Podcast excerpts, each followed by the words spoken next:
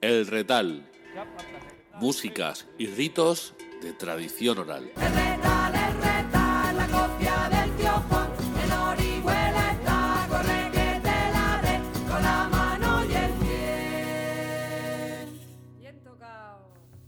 Nos gustan mucho las sobremesas de los lunes porque es una hora perfecta para iniciar el café o para seguir las recomendaciones, también cafeteras, de nuestro colaborador, de Tomás García, que quien dice café puede ser un café de puchero, café de olla, una cosa más tradicional, más de, más de raíz. Buenas tardes, Tomás. Buenas tardes, Lucía. ¿Cuál un sería? asiático, un, asiático, mismo. También, muy bien dicho. Nuestro café de raíz sería ese, ¿no? A estas horas, ¿no? Efectivamente. Es que, oye, qué bien que entraría a esta hora un asiático calentico. Sí, sí, claro, seguro. Alguien lo está haciendo seguro mientras nos oye. ¿Y con qué se podría acompañar? Porque esto de café y pastas o té y pastas es más, bueno, un poquito más anglosajón. ¿Con qué ah, podríamos acompañar? Yo personalmente eh, recuerdo de siempre, y de hecho lo seguimos haciendo, un buen bizcocho hecho en tu casa con la, con la naranja. Ah, pues mira, ya lo tenemos. Ya tenemos un bizcocho de naranja. ya tenemos la, la merienda etnográfica también. Ahí, perfecto, con su asiático. Bizcocho de naranja elaborado en la casa de uno con un asiático, con un café cortado, con una gotica de alegría o alguna cosita de esta, pues maravilloso. Vale, lo de las goticas de alegría ya cada uno que vea la marca que quiere, ¿vale? Eso es. Perfecto. bueno, pues empezamos a pasear, como siempre decimos, eh, por nuestro patrimonio cultural, etnográfico, em, y vamos a ir por diferentes lugares de la región que además nos van a ayudar a, conocer desde la música el paisaje. Y vamos a empezar por Al pasar la barca de Santa Lucía, y es una rogativa de, que se realiza en, en Moratalla. Eh, es un, es un canto que realiza nuestra amiga Dolores, que pertenece, que pertenece a un lugar que es La mm. Rogativa. Ah, La Rogativa, vale. Eso es, que es la ermita de La Rogativa, que es un paraje súper chulo de la región, que posiblemente esté un poquito nevado, porque todos sabemos que este fin de semana en las zonas del noroeste, las zonas de Nerpio, Albacete, ha nevado, pues esto está muy cerquita de todas esas zonas. Y entonces, claro, invitamos a todos nuestros oyentes que no conozcan aquella localidad, aquella zona, que se vayan a conocerla y suele ser el último domingo de mayo, el día de su fiesta, y allí estuvimos con Dolores y nos recitó este Al pasar la barca, que es una canción infantil que le recordaba a su infancia. Antes, antes, que además la conocemos, la canción, a Dolores no. Dinos cómo es la rogativa, cómo es ese lugar. Bueno, pues es un sitio de paisaje impresionante, eh, naturaleza pura, la gente es maravillosa, muy buenos lugares para detenerte y comer, mm. ¿eh? y comer y merendar y yo lo conozco principalmente a través de la música. Cuando éramos chicos, éramos jovenzuelos y fuimos para allá y empezamos a tocar una tarde. Es que no se me va a olvidar nunca. Empezamos a tocar una tarde allí, los tres o cuatro zagalones de Murcia, y empezaron a salir gente de los cortijos a, acompañarnos a tocar. Nos llevaron a sus casas, estuvimos merendando con ellos, cenando, y a, través de, aquella amistad, pues para nosotros e, ese, ese lugar es maravilloso.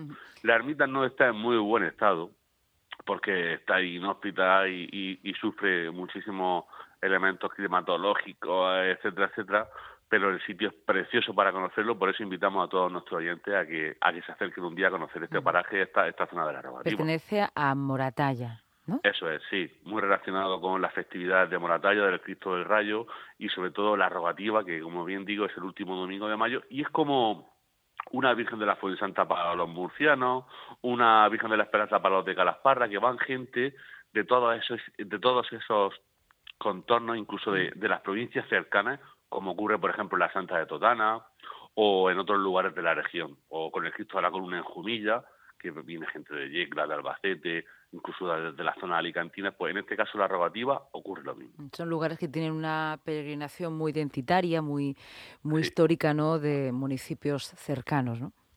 Eso es, y conserva una sala, podemos decir, un pequeño lugar de votos, donde, por ejemplo, eh, los niños que han hecho la comunión o las mujeres que se han casado o los niños que han hecho la comunión han llevado sus trajes. O si has cambiado en tu vida algo, pues te has cortado el cabello y lo has llevado o si te ha ido bien una operación, pues has llevado un epoto en cera porque te has curado la pierna. ¿Eh? Es un lugar este también de, como, ocurre en el Calvario en Cartagena, en la Esperanza en Calasparra, etcétera. Bueno, pues ya sabemos un poco más de esta pequeña pedanía de Moratalla, de la rogativa, y ahora escuchamos a Dolores. Vamos a escucharla. Al pasar la barca de Santa Lucía, me dijo un gitano que si lo quería. A la una, a las dos y a las tres, fuera otra vez. Fuera otra vez no será de la barca porque se cae uno. Esto... Pues sí, pues fuera de la barca, sí. Jolín, eh, eh, estamos ya muy mayor. ¿Qué edad tiene eh, o qué edad tenía cuando...? cuando... desgraciadamente, a, muy, poco tiempo de estar con ella nos dejó porque ya, ya estaba muy mayor y, era una gran bailadora, tocaba las postizas súper bien con la gente de Campo de San Juan, Calar de la Santa, El Sabinar, Menizar, Otto, Mazuza, con toda, con toda aquella gente y fue una gran bailadora. La verdad que tuvimos oportunidad, gracias a los amigos, de poder acceder a ella y de estar toda una tarde de, con ella. Me acuerdo perfectamente un 1 de mayo del 2016 que estuvimos con ella.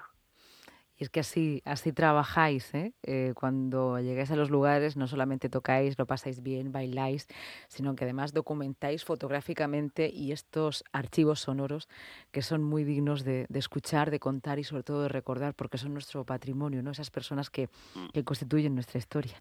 Mm. Y ahora desde ahí nos vamos a ir hasta otro lugar para conocer ese romance Juan de Lara de la tía Carmen La Pereta y donde estaba esta señora pues tía Pereta eh, vivió muchísimo tiempo en Aljucer y a finales de los 70, principios de los 80, Manuel Luna consiguió grabarla y todo el mundo la conoce por sus jotas, por sus malagueñas, por su toque de postizas, pero claro, toda esta gente que ha vivido un mundo paralelo de fiestas, de tradiciones, también ha conocido, porque lo ha vivido de su infancia, pues los romances, los cuentos, las leyendas, y, y este romance de Juan de Lara fue publicado hace unos poquitos años, en un trabajo sobre música de tradición oral del municipio de Murcia y por eso podamos disfrutarlo también. Venga, vamos a escucharlo. Primer domingo de marzo, qué día más desgraciado.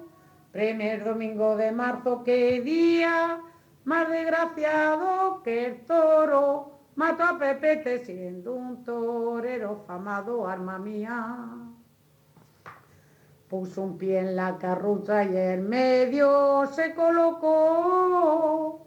Puso un pie en la carrucha y en medio se colocó. Salió la víbora fiera y una con nada le dio, alma mía. Todo el mundo le decía viva Pepe, viva Pepe. Todo el mundo le decía viva Pepe, viva Pepe y la raíz no le decía que se repita la suerte a man mía. Puso un pie en la carrucha, eh, otra vez puso un pie en la carrucha y en medio se colocó. Puso un pie en la carrucha y en medio se colocó. Salió la víbora fiera y la con nada le dio alma mía todo, el mundo le decía, todo el mundo le decía que viva Pepe. Eso es cuando decía todo el mundo decía viva Pepe, viva Pepe, y la reina le decía que... Les estamos escuchando y cómo va, cómo va cantando ella, y además es uno de esos que canta de forma eh, casi casi que podría recordarnos a un rezo, ¿no?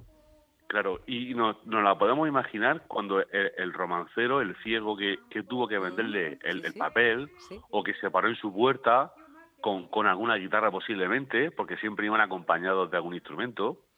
Y, y tenemos las famosas fotografías del etnógrafo Alan Lomax, cuando vino a Lama y los romanceros iban con su guitarra acompañados.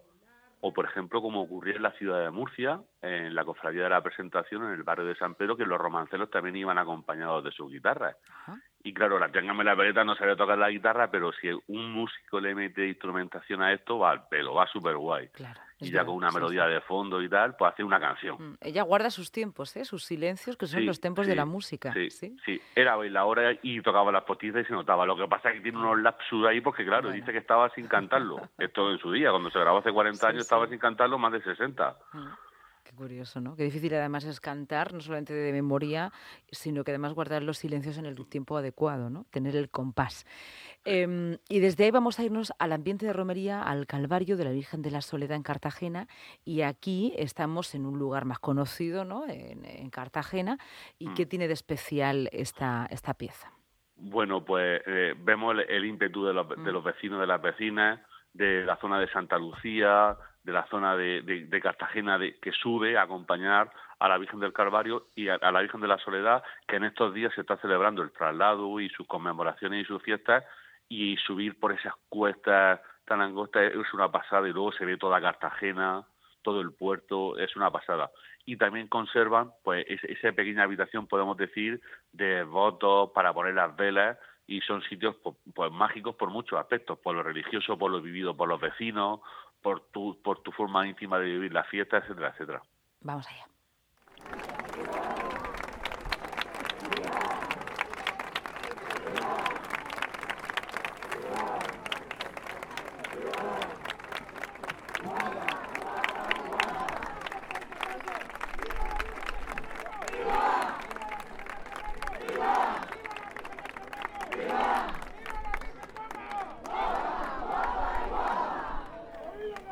Un ambiente puramente de romería que estamos escuchando y ahí eh, con esa grabación y ese trabajo de campo de todos los que os dedicáis a la recuperación del patrimonio, en este caso eh, oral. Y vamos a acabar con parrandas y peretas, en este caso de Pedro Cabrera y el Pantorrillas, que a él le conocemos mucho, pasa por aquí por la radio de vez en cuando. Y desde aquí le saludamos esta tarde también.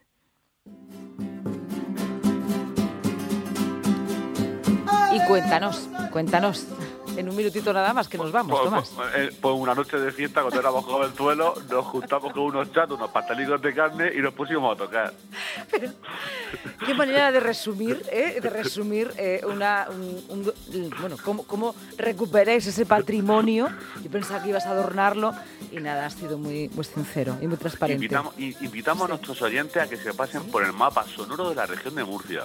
Vale sonido.patrimonio.digital, con más de 600 sonidos de este tipo de toda la región. Oye, pero esto, esto me encanta. Vamos a, vamos a incidir más en esta cuestión, ¿vale? En los próximos retales. Tomás, muchas gracias. Solamente tú podrías crear de una noche eh, con amigos patrimonio sonoro. Un abrazo. Un abrazo, feliz tarde.